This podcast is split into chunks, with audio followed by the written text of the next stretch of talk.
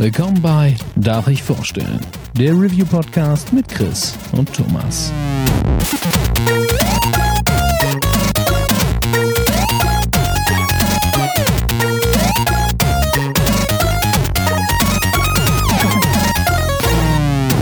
Darf ich vorstellen? Aufnahme läuft. Ich zähle gleich von fünf rückwärts. Äh, die Null sprechen wir nicht mit und dann fange ich einfach an. Fünf, vier, drei, zwei, eins. Hallo und herzlich willkommen zur neuen Ausgabe von Darf ich vorstellen? Mein Name ist Thomas und auch heute bin ich nicht allein, denn der Chris ist natürlich an meiner Seite. Einen wunderschönen guten Tag. Dann haben wir heute noch einen Chris an unserer Seite. Der liebe Mu ist auch an unserer Seite. Hallo. Hallo. Und wenn ich jetzt noch einmal an unserer Seite sage, dann äh, machen wir ein Trinkspiel draus. Äh, der Migi von Free to Play ist auch da. Hallo. Hallo, ich bin an eurer Seite. Sehr schön. ich hoffe, euch geht's Seite. allen gut, denn äh, das Spiel, über das wir heute reden, äh, ist ja tatsächlich ein kleines Actionbrett geworden. Ähm, einige haben sich schon seit ja, fast einem Jahr drüber gefreut, als die ersten Trailer gezeigt wurden. Und das ist halt wirklich eine Serie, die wenig Erklärung benötigt, aber trotzdem ganz kurz. Heute geht's um Devil May Cry, um den fünften Teil, um genau zu sein. Und vielleicht möchte der ein oder andere mal ausholen, wie er sich bis jetzt mit der Serie beschäftigt hat. Wer mag anfangen? Ich fange an, ich mache es nämlich sehr kurz. Okay. Also Devil May Cry immer auf dem Schirm gehabt, natürlich, ähm, sonst würde ich lügen. Aber ich habe Devil May Cry tatsächlich noch nie gespielt bis zum fünften Teil. Und das war immer so, also eigentlich schäme ich mich ein bisschen dafür. Aber ich, ich weiß nicht, ich bin damals, ich war so krass auf God of War gepolt, dass ich damals halt irgendwie nie richtig Bock auf Devil May Cry hatte. Und zum anderen war es so, ich kann mich noch dran erinnern, ich hatte das war, glaube ich, zum zweiten Teil. Da bin ich mir aber nicht sicher. Das wissen die anderen Profis wahrscheinlich besser. Irgendein Teil war recht mies. Ja, zwei. Und ich hatte da, ich hatte da eine GamePro äh, mir damals ja noch, wie, wie man das damals so gemacht hat, man hat sich Videospielzeitschriften gekauft und da waren diese Video-CDs dabei. Und da war ein Test und dann hat er das Spiel halt also auf sehr lustige Art und Weise ziemlich zerrissen. Der Videotest war großartig. Ja, aber da war für mich so, okay, Devil May Cry ist nicht meins. Und das war dann auch ganz lange wirklich so, bis Miggy mir vor einem Jahr äh, damit wieder auf die Eier gegangen ist, dass jetzt das neue Devil May Cry kommt und äh, dass man sich das doch gefälligst mal anschauen muss. Und äh, nachdem er mir den Gefallen hat und die alten, äh, den Gefallen getan hat, die alten God of War Spiele nachzuholen, konnte ich nicht anders als äh, natürlich jetzt hier auch in Devil May Cry reinzuschnuppern. Ja, es war ja unser kleiner Pakt, den wir geschlossen hatten, weil du hast ja gesagt, du hast warst auf God of War getrimmt. Und bei mir war es genau andersrum. Ich habe immer Devil May Cry gespielt auf der PS2, aber nie God of War. Deswegen war es so, ja, okay, Devil May Cry ist halt besser. Und es war irgendwie dann so, dass als das letzte Jahr das God of War kam, war ich so, ja, okay, dann gucke ich mir das mal an. Äh, und das war ja so unser kleiner Pakt. Ich mache äh, God of War, hol mir das nach und äh, sehe mir die Serie mal an und du machst das bei Devil May Cry. Ja, Richtig. und äh, ja, bei mir war es halt wirklich so, dass ich seit Teil 1, ich glaube 2001 kam der raus, ich habe den dann 2002 oder so auf der PS2 gespielt und seitdem bin ich halt wirklich großer Fan der Serie. Sehr, sehr groß. Ähm, okay, äh, ich? Dann, Mu, gerne muss gerade überlegen, wie es bei mir endlich anfing, weil das auch schon echt lange her ist. Ich glaube aber, also kennen tue ich die Serie seit dem ersten Teil und auch äh, seitdem die auf der PlayStation 2 rauskam, weil ich halt schon immer so so Matrix-Fan war und so stylische Action voll ja. cool fand. Und dann kam halt Devil May Cry raus und das war halt einfach genau das.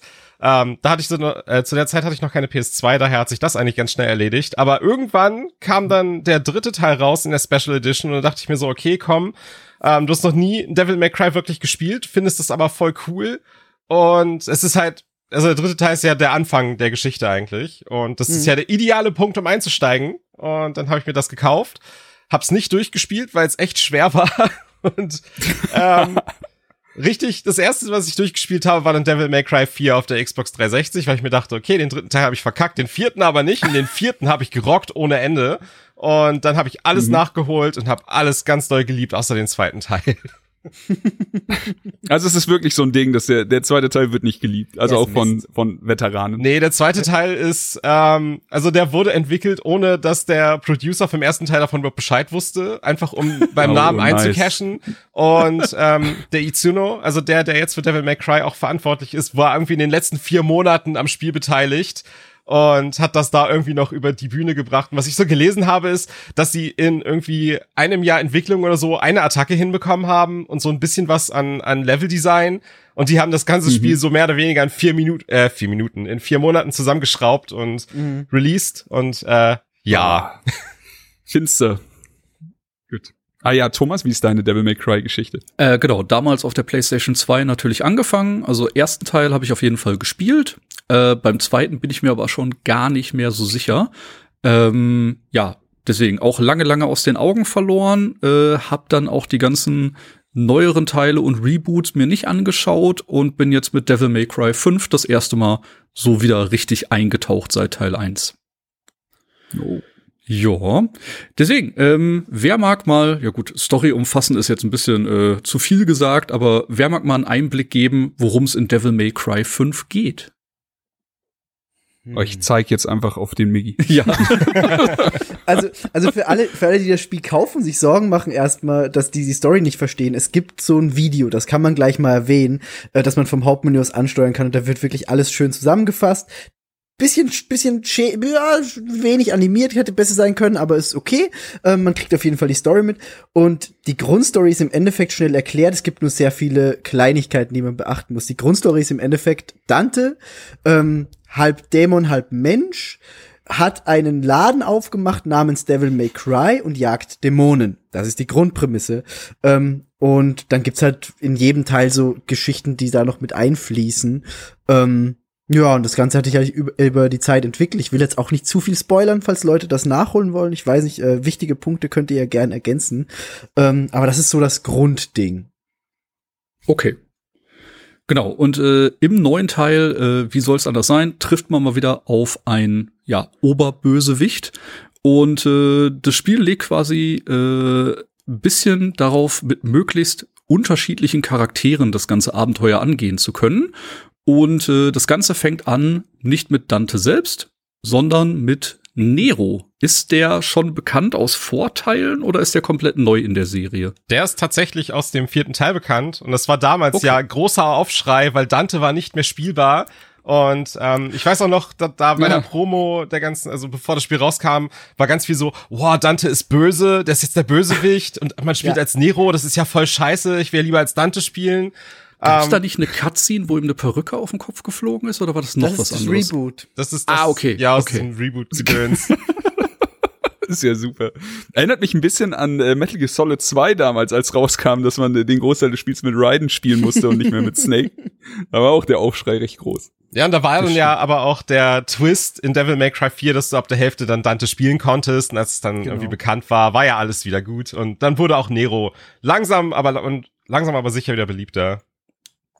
Vor allem, genau. vor allem auch nach dem Reboot. Also nach dem Reboot, glaube ich, haben sich viele Devil May Cry Fans Nero wieder zurückgewünscht statt dem anderen Dante. Sehr gut. genau. Äh, Nero Special Power, äh, der hat quasi zum einen die Möglichkeit, äh, mit einer Pistole zu schießen, hat natürlich ein Schwert, wie sich das gehört, äh, und Besonderheit, er hat einen prosthetischen Arm. Und der kann mit allerlei witzigen Tools gefüllt werden. Äh, mein Highlight war der Pasta Breaker und äh, die Mega Man-Kanone fand ich sehr witzig. Also da habe ich wirklich ein äh, breites Grinsen im Gesicht gehabt, als die äh, im Shop auf dem Tisch gelandet ist. Wie, wie hieß das, der Arm, bei dem man dann auf so eine Rakete springt und einfach auf der Rakete durchs Level surft? Irgendwas mit Punch, glaube ich, war das. Also, den fand ich auch, also da, als ich den irgendwann mal ausgelöst habe, habe ich auch laut gelacht. Mhm. Mega gut. Also da wirklich sehr, sehr viele kreative Möglichkeiten. Und äh, das Ganze ist dann äh, so strukturiert, dass ihr quasi in kurzen, ich sag jetzt mal kurzen Story-Missionen ähm, halt immer wieder auf neue Gegnerarten trefft und euch möglichst stylisch ja da durchprügelt, um besonders gutes Ranking zu bekommen. Ähm, kleiner Kniff, man kann in den Levels teilweise auch noch Secret Missions finden, wo man dann äh, kleine Time Trial Aufgaben machen muss. Also besiege X Gegner in 90 Sekunden, sammel so und so viele Orbs in der und der Zeit und das Ganze gibt noch mal äh, ja Zusatz-Achievements, die man freischalten kann. Ähm, da habe ich gleich eine Frage an euch Jungs. Ähm, dieses, dieses Secret Level, das erste ist ja recht offensichtlich und man wird ja auch quasi mit so einem Tutorial hingestoßen. Mhm das einem dann zeigt, wie das funktioniert. Habt ihr viele andere selbst gefunden, so beim Durchspielen oder eher so also mit Suchmissionen dann nochmal in die Level gegangen und dann nach den Dingern gesucht. Ich glaube, ich habe drei gefunden. Ich glaube, ich habe knapp die Hälfte gefunden eigentlich. Ich habe ein anderes gefunden, außer das Tutorial-Ding. okay, gut, ich, ich habe wirklich, also normalerweise gehe ich schon mit offenen Augen durch Videospiele, aber ich habe so gut wie kein anderes mehr gefunden und dann am Ende gucke ich so durch das Menü Oh fuck, ich, da gab's ja noch diese Secret-Mission. Ich war ja. echt ganz schön lazy. Ich glaube, zwölf waren's oder so in Summe, nicht? Ja, 14, so circa. Zwölf, 14 oder 15. Ja, auf so einfach eine von diesen Zahlen. Ich fand das eigentlich immer recht offensichtlich, wenn du irgendwo langgelaufen bist, dann hast du halt dieses, dieses Muster gesehen, was du mit der Kamera so zusammenpasteln ja. musst. Und ähm, also immer wenn du irgendwo was gesehen hast, dachte ich mir so, okay, wahrscheinlich ist da jetzt irgendwo das Puzzle versteckt und dann war's da meistens auch. Und also ich fand die relativ offensichtlich eigentlich. Ich, ich dachte eben auch beim ersten so, hey, es ist so offensichtlich, ich werde keine Probleme haben, die zu finden. Schnitt, Spiel zu Ende, so, wow. Fuck.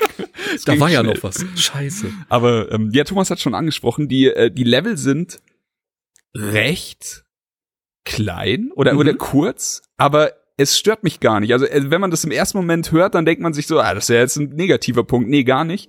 Ich finde, dadurch äh, hat das Spiel einfach überhaupt keinen Abfall von irgendwelcher Dramatik oder sowas für mich gehabt. Also es war einfach mhm. wirklich auf die Fresse, schnetzeln, stylisch und entweder, also gegen Anfang wird dir natürlich hier und da noch ein bisschen was beigebracht, wie eben so funktioniert dieses Secrets finden, so funktioniert dein Devil Breaker Arm und, und so weiter. Bei den anderen Charakteren ist ja auch nochmal, also gehen wir nachher drauf ein, wie schön vielseitig die sich alle steuern.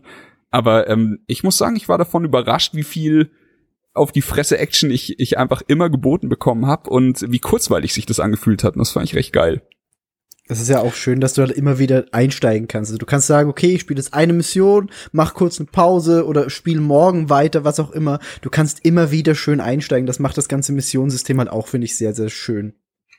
Ja, ich genau. glaube, das ist auch äh, das Clevere dahinter, nicht? Dadurch, dass man ja später vielleicht tatsächlich nur noch auf Highscore-Jagd geht oder eben auch mehrere Missionen mit mehreren Charakteren nachholen kann, ähm, ja, ist da, glaube ich, auch das perfekte Maß gefunden, als wenn man jetzt jedes Mal ein Level durchspielen müsste, der 30, 45 Minuten geht. Ich glaube, dann wäre der Wiederspielwert nicht annähernd so hoch. Ja. Das stimmt. Ja, ich hatte das, das auch, ich habe das, das Spiel gestreamt und da hatte ich auch so ein, zwei Stimmen, die mich dann gefragt haben, ja, wie lange war das denn jetzt? Und das Level war ja voll kurz und bla. Und dann immer so darauf angespielt haben, ein kurzes Spiel ist ja auch nicht gut. Ähm, na, wo ich dann halt ja. auch so gesagt habe, ich habe lieber ein kurzes Spiel, was halt echt krass gemacht ist, als so ein Open-World-Giganten, genau. wo sich alles immer wiederholt und super lange zieht und du auch gar keine Zeit hast, das durchzuspielen, weil wer hat heutzutage, der voll arbeitet, noch Zeit, sich so ein 80 Stunden Open World Ding anzutun. Komplett. Ähm, komplett so. Der Grund, warum ich mir Final Fantasy VII nicht nochmal kaufen kann in meinem Leben, ist einfach, dass ich diese Zeit nicht mehr habe, die ich damals hatte. Und da fand ich ja, das halt in Devil May Cry 5 sehr angenehm, dass es einfach so kurze Level sind, die gehen alle so 10, 15 Minuten maximal und dann bist du fertig. Und dann kannst du halt einen Strich drunter setzen und sagen, so, jetzt mache ich morgen weiter. Und nicht nur das, es hat einfach so immens krassen Wiederspielwert auch. Das heißt, du hast ja. vielleicht beim ersten Mal durchspielen, bist du mit 15 Stunden dabei, aber dann spielst du es ja eigentlich nochmal, um besser zu werden, um Zeug freizuschalten. Allein das erste Mal, wenn du es durchspielst, schaltest du so viel Kram frei und da kommt mhm. ja jetzt anscheinend auch so viel DLC-Zeug mit dazu, dass es sich halt lohnt, da immer mal wieder reinzugucken. Also da wird es bei mir zum Beispiel nicht bei 15 Stunden bleiben oder blieb's halt schon nicht mehr. Daher. Ja. Capcom Komplett. und gratis DLC, eine neue wundervolle Liebesgeschichte. Ähm, ja, und auch Capcom und, und kurzweilige Spiele, die trotzdem sehr viel Wiederspielwert haben. Das hatten wir mit ja. Resident Evil 2 ganz genau gleich eigentlich. Definitiv, ja, wollte ich auch sagen. Und ey, können wir mal ganz kurz sagen, Capcom an sich macht einfach so krass viel richtig in letzter Zeit, ja. was so, also Monster Hunter World ging los und das hat ja schon so richtig abgefeuert. Jetzt mit Resident Evil einfach nochmal äh, vielleicht schon eine verlorene Kunst wieder zurück auf die Karte geholt und dann halt auch nochmal gezeigt, wie man Remakes machen kann. Wie geil. Ja. Und ja, jetzt hier Devil May Cry. Ey, um Migi zu ärgern, würde ich natürlich gerne sagen, es ist Quatsch, es ist ein Scheißspiel, aber das ist es einfach nicht. Es hat mir verflucht viel Spaß gemacht und ich bin mega froh, dass ich äh, reingeguckt habe. Mega Man 11 auch nicht vergessen bei Capcom. Ja. War auch krass. Definitiv. Ja. Ja, es profitiert aber dann, halt alles von der AI-Engine momentan, nicht? Das ist alles so schön, was die seit Resident Evil 7 auf die Beine gestellt haben. Das ja, Spiel wie du sagst, halt Resident Evil 7 auch nicht aus. vergessen. Genau, da äh, ging es für mich wieder mit der großen Liebe los. Mhm. Ähm, genau, also Devil May Cry sieht mega gut aus. Es macht einen Heidenspaß. Äh, die Charaktere sind herrlich überdreht. Ich würde sagen, äh, wir stellen mal den nächsten vor. Also nach Nero mit seinem äh, austauschbaren Arm äh, spielt man dann in einer der Folgemissionen mit Wie. Darf ich ganz wo kurz ich sehr gelacht habe. Thomas? Ja, gerne, gerne, gerne. Du, man muss nämlich, weil du sagst, äh, über over the top quasi, Neros Schwert hat so ein Handle mit einem Motorradbeschleunigungsding, das man betätigen kann und das ist halt einfach so absurd geil. Das muss man noch ganz kurz sagen. Finde ich so geil einfach. Ja, stimmt. Äh, vor allem am Anfang, da sieht man das, wie er mit seinem Schwert quasi Gas gibt und sich das so ein bisschen flammend auflädt und man denkt sich so, also ich habe mir gedacht, ihr kennt die, die ganze Devil May Cry Geschichte, ja, ich, ich nehme mal an, dass alle anderen Teile auch ein bisschen over the top sind, aber ich dachte halt dann so, okay, das ist schon wirklich irre und dann ist er halt einfach gar nichts zu dem, was dann nachher noch alles passieren wird. Ja, auf jeden Fall mega gut. Wo ich sehr, sehr gelacht habe. Ich hatte es vor einer Woche oder so äh, im Stream gesehen. Äh, da war ich ein bisschen auf Twitch rumgesurft und äh, der gute Shroud, äh, hat halt gerade aufgehört zu streamen und hat zu jemand anderem geschaltet, der gerade zufällig Devil May Cry gestreamt hat. Und dann haben halt tausend Leute in den Chat geschrieben, oh look, it's Emo Shroud. Seitdem muss ich da immer dran denken, wenn ich wie sehe. Das ist äh, für immer in mein Gehirn gebrannt. Auf jeden Fall, äh, ja, sehr cooler Charakter, äh, körperlich nicht so fit wie die anderen, hat dafür äh, quasi Dämonen, die für ihn kämpfen. Einmal äh, ein Panther, ein Griffin, was ist die genaue Übersetzung? Ist das ein, nee, äh, Greifen, Greif, Adler, genau. äh, ein Flugviech. Genau, Adler ist schon mal falsch, aber äh, Greif. Oder, oder du nennst es Chicken, wie die Charaktere. ja. genau. Und als Highlight, äh, wenn man richtig die Kacke am Dampfen ist, kann man eben noch Nightmare mit ins Boot holen. Und das ist einfach so ein fünf mal drei Meter Schrank, der einfach alles um sich herum pulverisiert. Und es macht einfach einen Heidenspaß mit Wie zu spielen. Also da ist für mich Nero ein bisschen hinten abgefallen, weil Wie ist irgendwie schon der coolere Charakter. Es ist eine schöne Steigerung, würde ich sagen. Also so Ja. generell zieht sich das ja durch. Ähm, Nero macht hat mir so lange Spaß gemacht, bis Wie auf der Bildfläche erschienen ist. Und dann äh, war ich in den Spielstil von Wie tatsächlich sehr verliebt. Also es hat mir so viel Spaß gemacht, dieses passive Befehligen deiner, deiner Dämonenkreaturen und äh, wie du schon sagst, Nightmare ist ja dann nochmal so eine richtig harte, so, so eine richtige Macht. Und äh, was ich a- am meisten geliebt habe, war, wenn du in bestimmten Szenarien Nightmare gerufen hast, der kam dann nicht einfach irgendwie immer von oben runtergefallen oder aus dem Boden, sondern der mal ist er durch irgendeine so eine Hochhauswand gebrochen oder sowas und mal ist er, also der hatte immer teilweise recht spektakuläre Level eigene Entries.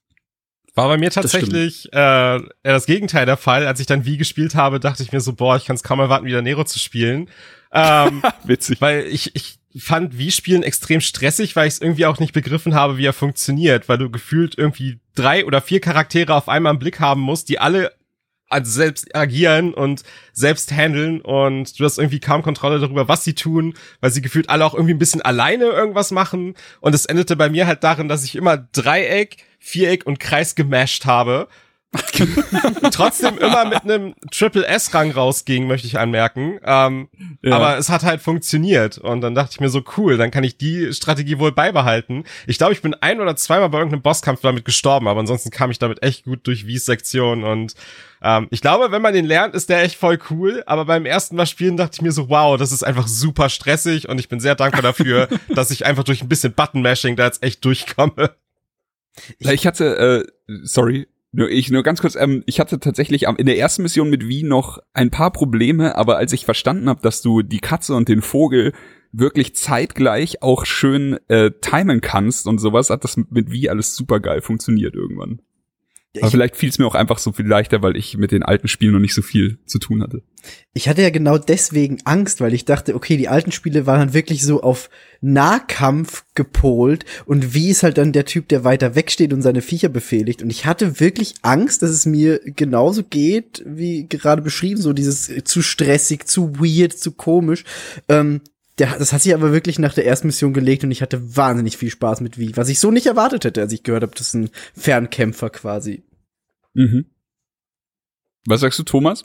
Ey, wie gesagt, ich hatte Heiden Spaß mit ihm, nicht? Wenn man dann erstmal äh, das raus hatte, wie man äh, eben die beiden Dämonen gut auf die Gegner einsetzt. Ich habe die quasi dann immer mit äh, RB fixiert, hab dann äh, immer meinen Fokus auf einen Gegner gelegt und danach halt immer nur noch den Finisher mit wie gesetzt, wo er sich ja dann hin teleportiert und den Gegner den Gar ausmacht. Und ähm, ich fand, da konnte man sich tatsächlich sehr schnell dran gewöhnen und ich fand die Steuerung äh, vielleicht auch, weil es ein bisschen einsteigerfreundlicher war, äh, tatsächlich auch einfacher als mit Nero. Und ich hatte mit Wie auch direkt äh, eine höhere Skillwertung. Vielleicht auch einfach mhm. nur, weil man eben nicht so in Versuchung war. Äh, nicht, mit Nero habe ich viel mit dem Schwert gekämpft und ab und zu den Arm integriert und habe die Pistolen nicht so oft benutzt. Und äh, bei Wie bist du halt schon dazu gezwungen, immer Greif, Panther, Greif, Panther, zwischendurch noch die Kills zu machen.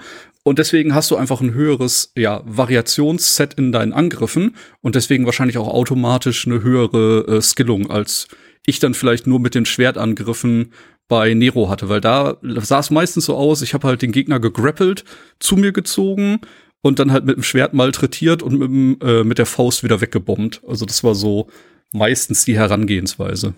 Ich finde, man hat wie halt auch schneller gelernt, so gefühlt, weil du halt nicht so die Variation hast wie zum Beispiel bei Nero mit den Devil Breakern. Die haben mhm. mich anfangs auch ein bisschen überfordert, weil es halt wirklich viel Auswahl an diesen Armen gibt und du ja. jeden Arm eigentlich wieder alleine für direkt von Anfang an lernen musst und wissen musst, was kann der Arm, was ist der eine Move, was ist der Special Move, wenn ich den auflade. Und dann kommt schon wieder der nächste Arm. Die, die, die, äh, der Nico sagt dir, okay, ich habe jetzt einen neuen Arm für dich. Und du bist so, okay, ich lerne gerade erst den vierten. Was soll ich denn jetzt noch machen? ähm, und bei, die, die bietet dir auch immer mehrere an. Ja, ja, ja noch eine. Oh, hier habe ich noch einen für dich. So wie Oprah in diesem Meme. Ja. Du kriegst einen Arm, du kriegst einen Arm. und wie hat halt seine drei Dämonen und da kommt nichts mehr dazu, aber du lernst halt neue Moves. Und deswegen finde ich, ist das ein angenehmeres Lernen bei Wie gewesen. Nero habe ich auch jetzt so nach dem ersten kompletten Playthrough wirklich verstanden. Bei Wie ging es bisschen schneller. Das fand ich übrigens bei, bei Nero cooler, weil er sich einfach fast identisch wie Devil May Cry 4 spielt. Und wenn man das noch so ein bisschen im Blut hat, ist der Einstieg einfach richtig smooth. Und das Einzige, ja, was stört, verstehe. ist, dass du halt einfach die ganzen Moves aus Devil May Cry 4 nicht mehr hast, sondern sie erst nach und nach wieder kaufen musst. Aber insgesamt ist äh, Nero, fand ich jetzt Einstieg wesentlich einfacher, aber ich komme halt auch von Devil May Cry 4, äh, 4 mehr oder weniger frisch. und ähm, Ich glaube auch, dass es genau das ist, dass wir halt einfach so die, die einsteigerfreundlichen, äh, äh, für, für Einsteiger ist wie wahrscheinlich der freundlichere Charakter. Ja. Aber du hast gerade was angesprochen, das nehme ich jetzt zum Vorwand, äh, einen meiner Kritikpunkte an dem Spiel zu äußern. Und zwar, man muss sich Skills kaufen. Und äh, das ist ja eigentlich nichts, was man irgendwie, also es erfindet das Rad auf keinen Fall neu. Das hatte man bei God of War ja genauso. Du tötest Gegner, kriegst rote Orbs und kaufst dir dafür, äh, keine Ahnung, mehr Power für deine, für deine Chaos-Klingen. Hier hast du es eben, dass du sogar ein bisschen verteilter kaufen kannst. Du kannst dir deine Waffen upgraden, du kannst dir deine eigenen, dein Moveset upgraden, du kannst dein Schwert upgraden jetzt hier bei Nero. Ähm, was ich ein bisschen schade fand, ist, ähm, dass sich das Spiel meiner Meinung nach damit selbst ein bisschen ein Bein gestellt hat. Ich find's geil, dass es mehrere Charaktere gibt. Ich find's geil, dass die Charaktere sich unterschiedlich steuern. Was ich schade fand, ist, dass du die roten Orbs aufteilen musst. Ähm, mir würde jetzt nicht einfallen, wie man es wirklich besser machen kann, to be fair. Aber das hat mich so ein bisschen immer rausgerissen. Also so dieses Spielprinzip funktioniert ja immer so: Du machst ein Level, du hast am Ende des Levels einen Boss und äh, die Bosse, die haben mir auch richtig gut gefallen. Und nach dem Boss äh, gibst du dann dein hart verdientes Geld aus. Du kannst es sogar schon vor dem Boss machen, weil da immer eine schöne Telefonzelle ist, wo du Nico anrufen kannst, die dann mit ihrem Upgrade-Truck kommt. Aber immer wenn ich gerade all mein Zeug in Nero gepackt habe, hat mir das Spiel dann wie Mission gegeben. Und wenn ich dann mein Zeug in Wii gepackt habe und mir dachte so, geil, jetzt, jetzt ziehe ich hier die, die neuen Wii-Sachen ab, dann muss ich wieder mit Nero spielen und so weiter. Und das hat, das hat mir immer so ein bisschen so einen Dämpfer versetzt. Also das, das hat mich schon so ein bisschen abgefuckt, muss ich sagen. Das fand ich ehrlich gesagt auch gar nicht so cool. Devil May Cry 4 hat das halt so gelöst, dass du es ja mit Nero die erste Hälfte spielst, dann mit Dante die zweite und alle alle Orbs, also ich glaube, es waren Seelen in Devil May Cry 4. Alle Seelen, die du mit Nero gesammelt hast, zusammengerechnet wurden auf Dante übertragen. Also ja. wenn du halt ja. ähm, 1000 Seelen sammelst, gibst aber 20 aus, sammelst wieder 1000, gibst 20 aus, hat Dante am Ende 2000 Seelen bekommen, die er direkt ausgeben konnte, anstatt halt irgendwie. Ja, das hätte mir besser gefallen. Das habe ich halt auch erwartet, dass das passiert, dass die Orbs zusammengezählt auf die anderen Charaktere auch wieder übertragen werden und dass du halt einfach mit 5000 Orbs aus dem Level rausgehst und der andere Charakter hat dann auch nur 5000 Orbs, die ausgeben kann. Das war halt echt nervig, muss ich sagen. Ja, ja, Gut, dann bin ich da wenigstens nicht alleine. Genau. aber ähm, Ja, dann kommen wir zum dritten im Bunde, oder? Genau, so ziemlich zur Hälfte des Spiels äh, wird dann auch Dante als spielbarer Charakter freigeschaltet. Und ja, der haut dann richtig raus. Also man kann sich äh, zum einen in die Dämonenform verwandeln, äh, wo man dann noch stärkere Angriffe hat. Man hat äh, Nahkampfskills, man hat ein Schwert, man hat äh, zwei verschiedene Waffenarten und mit Dante ist man eigentlich die ganze Zeit nur dabei, über den, Flie über den Screen zu flippen und die ganze Zeit irgendwelche krassen Kombos zu machen. Und ich hatte heute so einen schönen Moment. Man schaltet natürlich noch zusätzliche Waffen frei. Und äh, ich spiele das Spiel, meine Frau sitzt auf der Couch, schaut sich das mit an. Und äh, dann kommt das äh, Besondere und ich schalte eine neue Waffe frei, die Chevalier heißt sie, glaube ich, äh, die Motorräder. Und plötzlich fängt Dante an, mit an jeder Hand einer Motorradhälfte auf die Gegner einzuprügeln. Und meine Frau so, okay, das geht jetzt zu weit, nicht? Also bis gerade war alles noch okay mit Dämonen bekämpfen und und und. Aber das war so der eine Schritt, wo sie gesagt hat, okay, jetzt bin ich raus. Und dann kam noch die äh, Mission äh, am Ende, glaube ich, äh, wo man dann noch äh, Dr. Faust bekommen hat mit diesem Dance-Move und es ist einfach eine so schöne Kombination äh, alleine in dem Level, das war mega gut.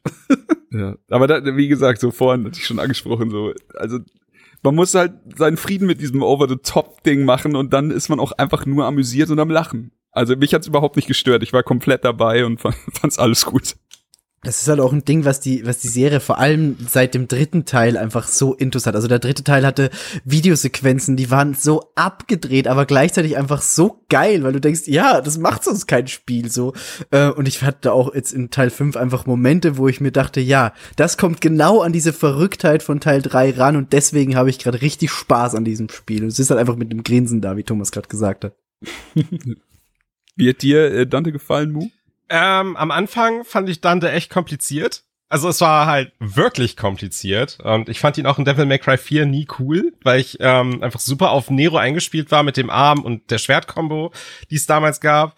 Ähm, aber als ich Dante dann so eine Weile gespielt habe, war ich am Ende echt besser mit Dante als mit Nero und das Style wechseln und das Waffenwechseln mhm. und die Gegner einfach komplett auseinanderzunehmen und dann irgendwann sich mit Dante zu den S-Ränken hochzuarbeiten, das war sehr, sehr befriedigend. Ja, da sagst du was. Also ich kann jetzt hier wieder als Neueinsteiger sagen, für mich hat sich Dante so gespielt, wie ich Nero eingeschätzt hätte. Also ich war nicht der größte Fan dieser Armmechanik, einfach nur, weil ich gerne, ich hätte gerne unter den Armen gewechselt. Mir ist klar, dass mir das Spiel damit ein bisschen mehr ähm, eine, eine größere Aufgabe stellt. Also einfach du kannst deine Arme halt entweder benutzen oder du wirfst ihn halt oder du lässt ihn explodieren. Aber du kannst halt nicht einfach unter deinen verschiedenen Armen wechseln.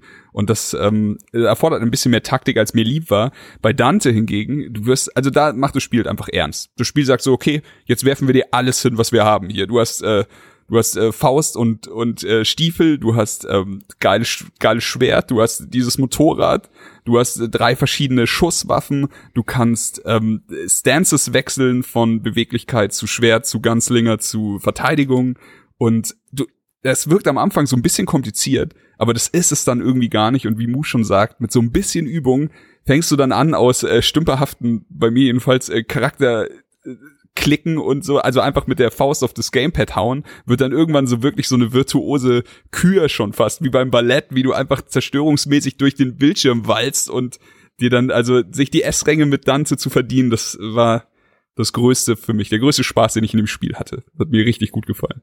Ja, und so wie sich Dante halt auch spielt, das ist einfach, das ist Devil May Cry, so wie es meiner Meinung nach sein soll. Und äh, das ist, da, da geht's einfach zur Höchstform auf.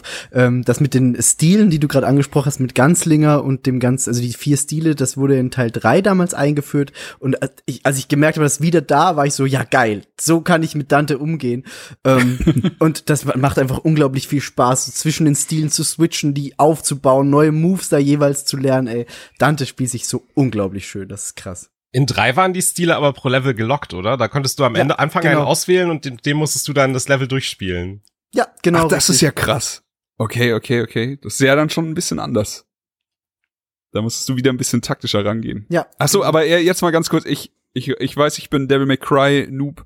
Ich habe halt eigentlich nur mit Gunslinger und äh, Swordmaster gespielt. Bringt es viel, diesen Verteidigungsstil noch mit einzubauen? Oder? Der Verteidigungsstil ist halt cool, weil immer wenn du blockst, lädt sich so eine Leiste auf und die kannst du dann halt am Gegner entleeren und das ist dann halt verhältnismäßig zur ähm, HP-Bar des Gegners, was dann passiert. Ah, okay. Kann halt sein, okay, dass okay. du halt fünfmal blockst und dann ballerst du auf ihn zurück und er explodiert einfach. Der ist schon okay. geil, ja, der ist schon geil. Das klingt gut, ja, das klingt gut. Sehr schön. Ähm, gibt's irgendwelche Punkte, die euch nicht so sehr gefallen haben am Spiel? Ich fand tatsächlich, dass äh, die Level-Variation ein bisschen enttäuschend. Also, wenn man von Devil May Cry 4 kommt, wo du halt in so einer Stadt anfängst, dann bist du in so einer Höhle, dann bist du in so einem, so einem Eisschloss, dann bist du in einem Dschungel und dann bist du wieder in so einer Kirche. Das war halt echt mhm. richtig krass farbenfroh und Devil May Cry 5 war halt grau und ein bisschen rot, glaube ich. Und ähm, wie, wie, wie's Cover, genau. Das ist das ist halt leider, ich fand's, die Farbenfroheit hat so ein bisschen gefehlt. Also es war halt echt, weiß ich nicht, sehr grau und sehr abwechslungslos, fand ich. Das war ein bisschen schade. Interessanter Punkt. Das habe ich jetzt so gar nicht auf dem Schirm gehabt, aber jetzt, wo ich drüber nachdenke, äh, bin ich bei dir. Also so viel Unterschiede äh, gab es tatsächlich gefühlt nicht. Wobei sie dann ja auch noch ein paar schöne Sachen integriert haben. Nicht? Ich fand zum Beispiel sehr witzig, als man quasi äh, in diese Blutbahn das erste Mal eingestiegen ist, um äh, Strecken zu überbrücken. Das war irgendwie ein cooles Feature, auch wenn es nur eine Kleinigkeit war. Das fand ich irgendwie sehr amüsant.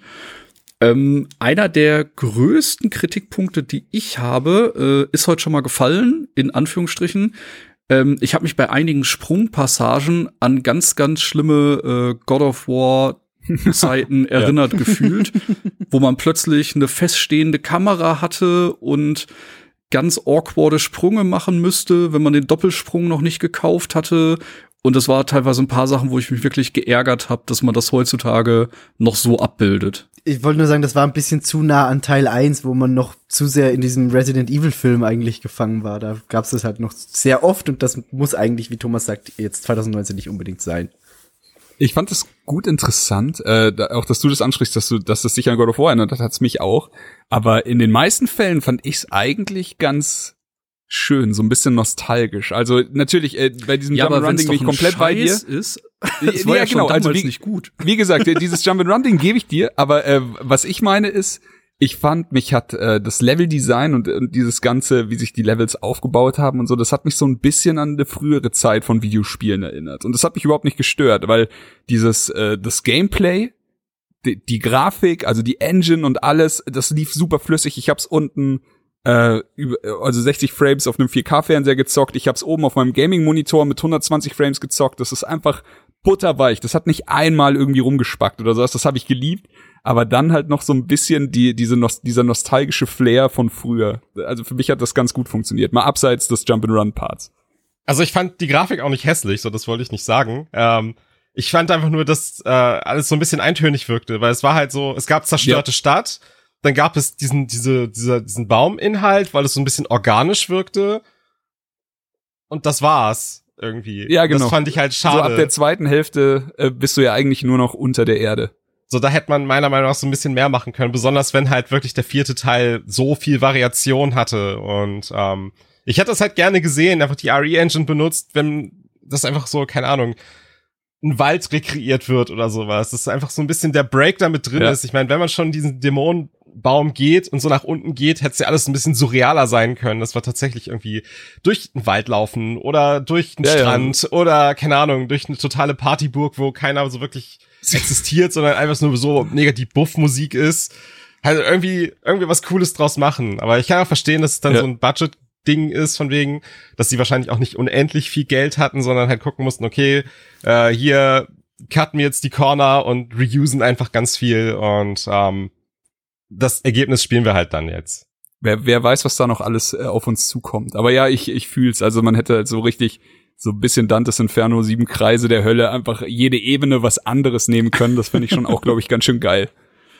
Ja, das da muss ich äh, heute auch kurz dran denken, wie gut das Spiel war, weil äh, in meinem Spiele-Library sind die gerade direkt nebeneinander gewesen, äh, weil ich mir das auf der One auch noch mal runtergeladen hatte. Und hm. äh, ja, ganz, ganz tolles Spiel. Wenn ihr das noch nicht gespielt habt, schaut da auch gerne mal rein.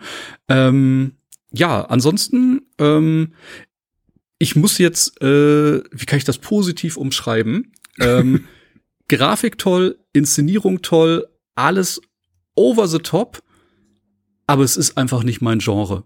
Ich muss wirklich sagen, es hat mich unterm Strich leider nicht abgeholt. Ich hätte jetzt auch keinen Elan, die verpassten Teile äh, noch mal nachzuholen und mich noch mal richtig in die Serie reinzustürzen.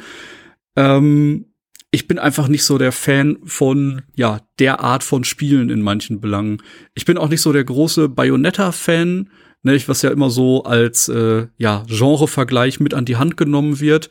Ähm, ich liebe die Inszenierung. Ich gucke mir gerne auch äh, die Cutscenes zusammengeschnitten an. Aber ich glaube, es ist nichts, was ich selber spielen muss. Also es gibt mir einfach nicht so viel. Ja, aber ist ja fair, dass du sagst, dass du einfach mit dem Genre nichts anfangen kannst. Jo. Ja, also dann äh, mache ich es gleich. äh, genau das Gegenteil. Also ich, ich hätte gedacht, dass es mich nicht abholt, aber dann hat es mich doch gekriegt. Und ich glaube, es liegt ähm, eben sehr stark an dem skillbasierten Kampfsystem. Also wenn du ein Video von, von Devil May Cry siehst, dann äh, neigst du dazu zu glauben, dass du halt wirklich einfach mit der flachen Hand auf den Controller hauen kannst. Und ähm, damit das funktioniert, gibt's in dem Spiel auch so einen Automodus, der die, die meisten Sachen halt dann einfach vereinfacht. Also da, da kriegst du halt dann so auch Kombos hin. Aber wenn du dir wirklich, also wenn du die Schwierigkeit ein bisschen hochschraubst und ein bisschen Ehrgeiz und mit ein bisschen Spucke da rangehst äh, und dir dann deine S-Ränge erarbeitest, dann äh, da hat mich das Spiel halt richtig gekriegt und das Kampfsystem ist halt schon äh, flawless. Für das, was es sein will, macht's da alles richtig und hat mir richtig viel Laune gemacht. Um da kurz einzuhaken, würde mich jetzt von euch dreien interessieren. Äh, habt ihr auf Human Mode gespielt oder Devil Hunter? Ich auf Devil Hunter gespielt. Ja, ich auch. Ich habe äh, Devil Hunter und Human gespielt. Wie heißt denn der nächste, den man freischaltet? Son of Sparta. Den habe ich noch nicht angeguckt, aber das ist dann quasi der da will man hin, oder? Nein, also nicht unbedingt. Also das Ding Oder ist der hart? Ist der richtig der, hart? Der, der ist schon härter. Es gibt nur, also das ist immer so ein Devil May Cry Ding. Du, du wirst noch weitere Schwierigkeitsgrade freischalten. Ich weiß nicht, ob die jetzt schon im Spiel sind oder noch als DLC kommen. Ähm, aber es oh, gibt, krass, okay. es gibt auf jeden Fall auch in den älteren Teilen dann Schwierigkeitsgrade, die heißen zum Beispiel Dante Must Die. Wenn du da einen Hit bekommst, bist du tot. Oh fuck. Und das ist dann, also das okay. ist, das ist dann, da willst du hin. Da willst du dann hin und flawless kämpfen und äh, deine S-Ränge verdienen, weil dann hast du richtig was geschafft. Boah, da, da ist man dann auch wieder recht froh, dass die Level so kurz sind. ich überlege gerade, ob es das nicht sogar als Trophäe schon gab. Ich meine, ich habe da bei der Xbox einmal ein bisschen drüber gescrollt, was es so äh, an Trophäen gibt und ich meine, das ist schon integriert. Ich meine, bis, ah, okay. bis Hell and Hell sind äh, alle Schwierigkeitsgrade eigentlich drin. Also es gibt insgesamt Schön. sechs Schwierigkeitsgrade, die man freischalten, äh, die, die man insgesamt haben kann, meine ich. Okay, cool, ich glaube, ich habe drei. ja, nice, nice, nice. Äh, ja, wie hoch ist denn, äh, wenn ihr gleich noch über das Spiel redet, vielleicht könnt ihr noch kurz ergänzen, wie hoch so euer Grind-Faktor ist. Also ob ihr wirklich da das Spiel x-mal durchspielt, um den nächsten Highscore zu setzen und äh, ja, wo so euer Anspruch noch an euch selbst ist. Das wäre für mich tatsächlich noch sehr spannend. Ähm, ich spiel's halt einfach durch, bis ich an irgendeine Wand gerate, wo ich nicht mehr weiterkomme. Ich meine, ich habe jetzt auch nicht unendlich viel Zeit, das durchzuspielen, leider. Und so tausendmal durchlaufen ist leider auch nicht mehr drin. Ähm, ich werde jetzt wahrscheinlich noch Sign of Sparta durchspielen und dann mal gucken, was kommt. Da werde ich da mal reinschnuppern, mal schauen, wie weit ich da komme und da werde ich wahrscheinlich dann noch an meine Wand stoßen. Ähm, aber mein Ziel ist es auch eher, dass ich die Charaktere lerne, halt mich wohl in deren Spielstilen fühle und halt einfach in irgendeinen Kampf springen kann und dann mit einem S-Rang rausgehe. Dann fühle ich mich eigentlich schon ganz okay in dem Spiel und habe auch keine äh, keine Reue, das dann ins Regal zu stellen. Bei mir ist es tatsächlich so, es gibt bei mir zwei Spielreihen, die spiele ich bis aufs Erbrechen und das sind Gears of War und Devil May Cry. Bei, äh, bei Gears of War war es immer so, ich habe alle Schwierigkeitsgrade einfach durchgespielt. Bei Devil May Cry ist es auch so, ich will alles schaffen. Es ist teilweise echt schwer. Ich habe es auch nicht in jedem Teil geschafft, alle Schwierigkeitsgrade zu spielen, aber probieren werde ich es auf jeden Fall auch bei Teil 5 und ich freue mich drauf. Und also mein Grind-Faktor ist da wirklich sehr, sehr hoch. Ich spiele das, glaube ich, jetzt noch lange. Das freut mich hm. sehr für dich.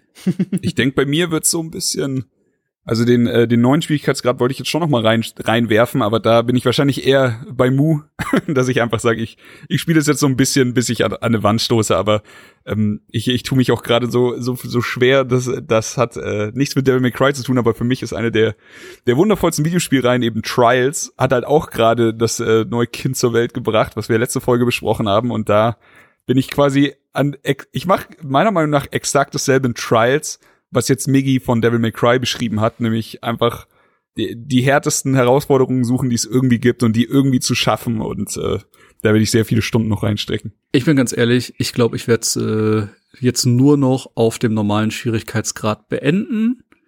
Ähm, ich finde den Automode tatsächlich ein bisschen überflüssig. Also ich weiß, vielleicht ist das für manche Spieler eine Unterstützung, nicht? Äh, dass man halt ähm, ohne großes Button-Mashing schöne Kombis machen kann. Äh, deswegen finde ich es prinzipiell gut, dass es äh, ergänzt wurde. Aber äh, mir hat er tatsächlich recht wenig gegeben und ich bin halt auch so mit normalen Tastendrücken immer auf ganz gute Rankings gekommen.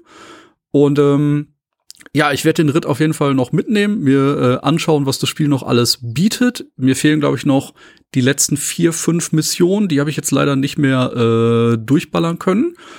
Aber ähm, ich glaube, danach bin ich dann auch durch damit. Also ich sehe jetzt noch nicht, dass ich mir das dann noch mal auf Son of Sparta angucken werde. Ein großes Ding, mhm. was ja schon angekündigt wurde, was auch noch in den Grind-Faktor mit reinfließt, und das ist ein sehr mhm. schönes äh, Ding, was noch kommen wird, ist ein Gratis-DLC, äh, der am 1. April erscheinen wird. Nicht als April-Scherz hoffentlich. Ähm, und das ist der, das ist der Bl Bloody Palace DLC, wo man quasi einen Horde-Modus hat und einfach gegen Persona 5 Charaktere. da muss man um eine Ecke denken. Wait. Aber halt wirklich einfach seine Kombos abfeuern kann, solange man will oder solange man kann und nicht stirbt und das wird, das wird wunderschön für Devil May Cry Fans. Ich habe mich gefragt, ob's, also vielleicht gab's das schon mal und es war Kacke oder oder sowas. Ihr könnt mich da gleich belehren. Wäre es nicht geil für Devil May Cry 5 jetzt einfach zu sagen, hier einen Three-Player-Horde-Mode? Also einer spielt Dante, einer spielt Nero, einer spielt V und dann auf die Fresse. Also Gerüchten zufolge so soll das ja tatsächlich der Fall sein, dass der Bloody Palace auch im Multiplayer spielbar ist. Was wir worüber noch gar nicht oh, geredet fuck. haben, ist, dass das Spiel ja theoretisch so ein bisschen Online-Multiplayer bereits hat, weil wenn du durch die Level läufst, gibt's so manche Level, wo halt du zusammen mit einem anderen Charakter rumrennst, aber die sind halt in anderen Levelabteilen und die siehst du dann manchmal einfach, wie sie da rumlaufen. Das heißt, wenn du dann irgendwie auf einem, keine Ahnung, auf so einem Hausding stehst und runterschaust, kannst du halt sehen, wie wieder mit seinen Tieren durch die Gegend schnetzelt. Und das ist dann einfach ein anderer Spieler, der da spielt. Und das ist halt schon. Ist es echt so? Ja, das ist so. Okay. Das, ich habe es immer nur angezeigt bekommen, aber ich habe nie wirklich Leute in meinem Level gesehen. Ich dachte dann immer nur so, also am, für mich war es einfach so, ich habe unten an der Seite, also links wird dir dann angezeigt, wer gerade bei dir rumhängt und was er für Ränge gerade abschließt. Und dann immer so S, S, A, S. Und dann am Ende des Levels musste ich dann immer bewerten, so wie sie denn waren. Und ich dann so, boah, immer Daumen nach oben gegeben, bin ja ein freundlicher Mensch. Also ja, das hat er, sehr, er echt gut gemacht, der Typ. Aber ich habe sie leider nie in meinem Level gesehen. Ich war da nur ein bisschen verwundert. Also ich habe tatsächlich den Moment auch mitbekommen, wo zum Beispiel ähm, man mit Nero unterwegs ist und dann mit wie die Brücke einstürzt. Das habe ich gesehen, aber mir war nicht bewusst, dass parallel gerade jemand dann da wie spielt. Also das habe ich tatsächlich nicht gerafft, wenn das so ist. Nee, es ist tatsächlich so. Also ich habe es halt das erste Mal durchgespielt, da ist mir die Brücke eingestürzt. Beim zweiten Mal ist sie halt nicht eingestürzt. Ähm, ah. Und es gibt irgend so ein ähm, ähm, ähm, U-Bahn-Level, wo du halt immer weiter nach unten gehst. Da startest du mit Nero auf der einen und mit wie auf der anderen Seite. Mhm. Und da ist ja so eine ähm, was war denn da nochmal? Weiß nicht. Irgend so ein Item-Ding auf jeden Fall. Da musst du auf Neros Seite das Ding kaputt machen, damit V drankommt und auf V's Seite das Ding kaputt machen, damit Nero da drankommt. Und wenn halt der andere Spieler das nicht macht, kommst du halt einfach nicht dran. Und ähm, sehr geil. Also das ist auch nichts Wichtiges, es sind einfach nur irgendwelche roten Orbs, die du da bekommst, glaube ich. Und äh, das war so das erste Mal, wo man halt wirklich instant mit einem anderen Spieler startet. Und das fand ich eigentlich ganz cool. Ähm, daher wie gesagt, Gerüchte gibt es, dass das ausgeweitet wird und dass der Bloody Palace tatsächlich auch mit spielbaren äh, Multiplayer ausgestattet wird. Ob's dann so kommt, wissen wir erst, wenn es da ist. Hätte ich gut Bock drauf. Sagen wir es einfach so. Ich auch Erst so ausgeweitet, dann ausgeweitet. Sehr gut. Aber das wäre das wäre wirklich schön, weil du also ohne zu spoilern, man hat schon so Situationen, wo ein zweiter Spieler vielleicht auch mitschnetzelt und das ist schon schön. Also nicht ein Spieler, aber eine Figur. Ähm, ja. Und weil wir gerade bei Dingen sind, die wir noch nicht erwähnt haben, es gibt so dynamische Musik in Devil May Cry 5 und das war auch ein System, was mir sehr, sehr gut gefallen hat und was ich so auch noch nicht kannte bei anderen Spielen. Und zwar ist es so, dass je nachdem, welchen Skill-Level du gerade hast in deinem Kampf, je nachdem passt sich die Musik an, die gerade läuft. Jeder Charakter hat ein eigenes Theme, das immer läuft während des Kampfes. Ähm, bei Nero ist irgendwie Devil Trigger und das passt sich halt genau an deinen Spielstil an. Wenn du einen S-Rang hast, ist die Musik präsenter, als wenn du ein D spielst. Und das fand ich auch ziemlich geil. Ja, vor allem das, also ich hatte das vorher nicht gelesen und es wurde mir erst nach ein paar Missionen klar, als mich irgendeiner dann äh, drauf gestoßen hat und dann ist es mir aufgefallen, ich so, das ist ja mega geil. Also es hat, hat, hat richtig Spaß gemacht. Aber generell äh, kann ich auch sagen, hat mir die Musik in Devil May Cry 5 gut gefallen. Also die hat so richtig schön das, das Gekloppe in mir hervorgeholt. Auf jeden Fall, äh, genau, sehr gut zum Spiel gepasst, äh, teilweise rockig und alles sehr gut untermalt da war auf jeden Fall äh, ja eine gute Auswahl getroffen. Habt ihr noch irgendwas, was ihr unbedingt loswerden möchtet? Ähm, ich glaube tatsächlich für Leute, die das das erste Mal spielen, weil das wurde ich auch ganz oft in meinem Stream gefragt, was ich da so empfehlen würde für den Anfang. Und da empfehle ich jedem, der noch nie sowas gespielt hat, spielt das auf dem einfachsten Schwierigkeitsgrad, weil wie man es vielleicht auch schon rausgehört hat, das Spiel ist dazu gedacht, dass man es öfter und mehrmals durchspielt und der erste Schwierigkeitsgrad ist so gesehen ein komplettes Tutorial, wo du alles freischaltest, wo du langsam rangebracht wirst, wo du lernst, wie es funktioniert und dann gehst du halt einen Schwierigkeitsgrad höher und kannst halt dein Skill zeigen und durchrocken, lernst noch mehr, gehst einen Schwierigkeitsgrad höher und rockst dann einfach konstant und das heißt, ja, falls jemand neu anfangen möchte und nicht weiß, womit er anfangen soll, auf dem einfachsten Schwierigkeitsgrad ist das einfach voll okay. Ja, das ist, glaube ich, ein guter Punkt. Genau. Mhm. Was, was ich noch wichtig finde, ich habe, äh, das, das wäre so der einzige Kritikpunkt, den ich groß hätte, der aber nicht wirklich das, dem Spiel angelastet werden kann. Fans der Serie oder auch Neueinsteiger vielleicht, die die Geschichte irgendwie nachgeholt haben, damit sie jetzt äh, en jour sind mit dem Teil, guckt euch nicht den letzten Trailer an, der vor Release kam. Ich fand das richtig frech, was da gezeigt wurde. Das fand ich nicht geil. Ähm, ich wurde vorher gewarnt, habe mir den erst angeguckt, nachdem ich das Spiel komplett abgeschlossen hatte und war dann so, okay, hätte ich den Trailer vor Release gesehen, wäre ich wahnsinnig sauer gewesen. Okay. Spoiler also, Rinio Deluxe oder? Ja, ganz, ganz großer Spoiler, wirklich. Tatsächlich. Es steht in der Videobeschreibung auch als erster Satz drinnen von Capcom offiziell, wo ich mir denke, ja, warum macht ihr es denn dann rein? Warum? so, ja, Warning, Major Story Spoilers in this Trailer. Aber es ist der Final Trailer for Release gewesen. Warum? Das war jetzt äh, bei Sekiro aber doch genauso, nicht? Da wo schon ganz viele Mini-Bosse und alles im letzten äh, Trailer for Release äh, gezeigt worden sind, wo man auch so ist, will ich jetzt das sehen oder mhm. mache ich mir dann irgendwas kaputt? Ne? Immer so eine 50-50-Entscheidung schwierig. Also Trailer manchmal echt merkwürdig geschnitten. Ja, und hier war es halt wirklich so der, der Major Story Plot Twist, der da ein bisschen schon angeteased wurde, wo ich mir denke, warum macht ihr das denn?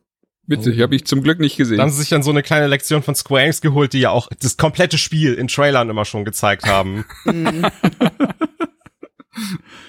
sehr ja. gut. Sehr gut, sehr gut, sehr gut. Chris, möchtest du noch irgendwas loswerden? Boah, ich glaube, ich habe alles gesagt. Also, ähm, wie gesagt, neben dem Kritikpunkt dass sich das Spiel vielleicht hier und da ein Bein selber stellt, das nicht sein müsste. Also das ist eigentlich das, was mich am meisten wütend macht. Ich, ich hätte viel lieber die von Mu angesprochene XP-Verteilung zum Beispiel gehabt. Weil das ist, du hast in dem Spiel alles, dass es wirklich, wirklich gut ist. Und dann stellt sich dadurch, dass, dass du halt deine Spieler abfuckst damit, dass sie ihre, ihre XP immer in die falschen Charaktere zur falschen Zeit stecken, fuckst du damit so ein bisschen ab. Ähm, aber ansonsten hat's mich doch mehr abgeholt, als ich dachte und ich hatte eine sehr gute Zeit und ja, äh, würde würde sechs, äh, Teil 6 auch spielen. würde spielen. Jahren. sehr schön. Gut, dann würde ich sagen, äh, machen wir eine Schleife drum. Äh, ich fange mal an. Ich bedanke mich bei euch fürs Reinhören. Ich hoffe, ihr hattet Spaß. Wir freuen uns immer über Feedback, also kontaktiert uns einfach auf irgendeinem Weg, wie ihr möchtet. Äh, wir bedanken uns bei Capcom für die Bemusterung. Äh, ja, tolles Spiel. Äh, momentan eh Capcom Riesenlauf, kann man nicht anders sagen. Und wir freuen uns auf die Dinge, die da noch kommen. Ich schaue in deine Richtung. Riesen Monster Hunter World Update im Herbst. oh ja. Dann, äh, Mu, dir ganz großes Dankeschön für deine Zeit. Wir verlinken natürlich auch noch mal deinen Twitch und deinen YouTube-Channel. Ähm, Miggy, auch dir Dankeschön fürs Dabeisein. Und äh, an der Stelle würde ich sagen, ich bin raus. Ihr könnt euch jetzt noch auslassen und eure Grüße dalassen. Und ich sag schon mal, bis zum nächsten Mal. Dann gebe geb ich kurz Gas. Äh, viel Spaß mit dem Spiel gehabt. Danke, Migi, fürs äh, Hinprügeln. Äh, danke, Mu, für, fürs mal wieder vorbeischauen. Migi ist ja sowieso schon immer mal wieder hier vorbei gekommen und ich. Ach, ich habe jetzt schon noch Bock, den nächsten Schwierigkeitsgrad anzugehen. So. jetzt schauen wir mal. Gut, ich bin raus. Äh, ja, ich danke für die Einladung. Wenn ich irgendwie nochmal helfen kann mit irgendwelchen Informationsoutputs, die niemand möchte, dann fragt ruhig nach. Ich, Immer. Sofern ich Zeit habe, stehe ich gerne zur Verfügung. Ich sag auch danke für die Einladung, ihr zwei. Schön wieder dabei gewesen zu sein und äh, ja, ich gehe jetzt wieder den Mund schnetzeln. Sehr schön. Dann macht's es gut. Reingehauen. Tschüss. Tschüss. Tschüss. Das war Darf ich vorstellen. Mehr von Chris und Thomas findet ihr auf darfichvorstellen.com und unter darf ich folgen auf Twitter. Bis zum nächsten Mal.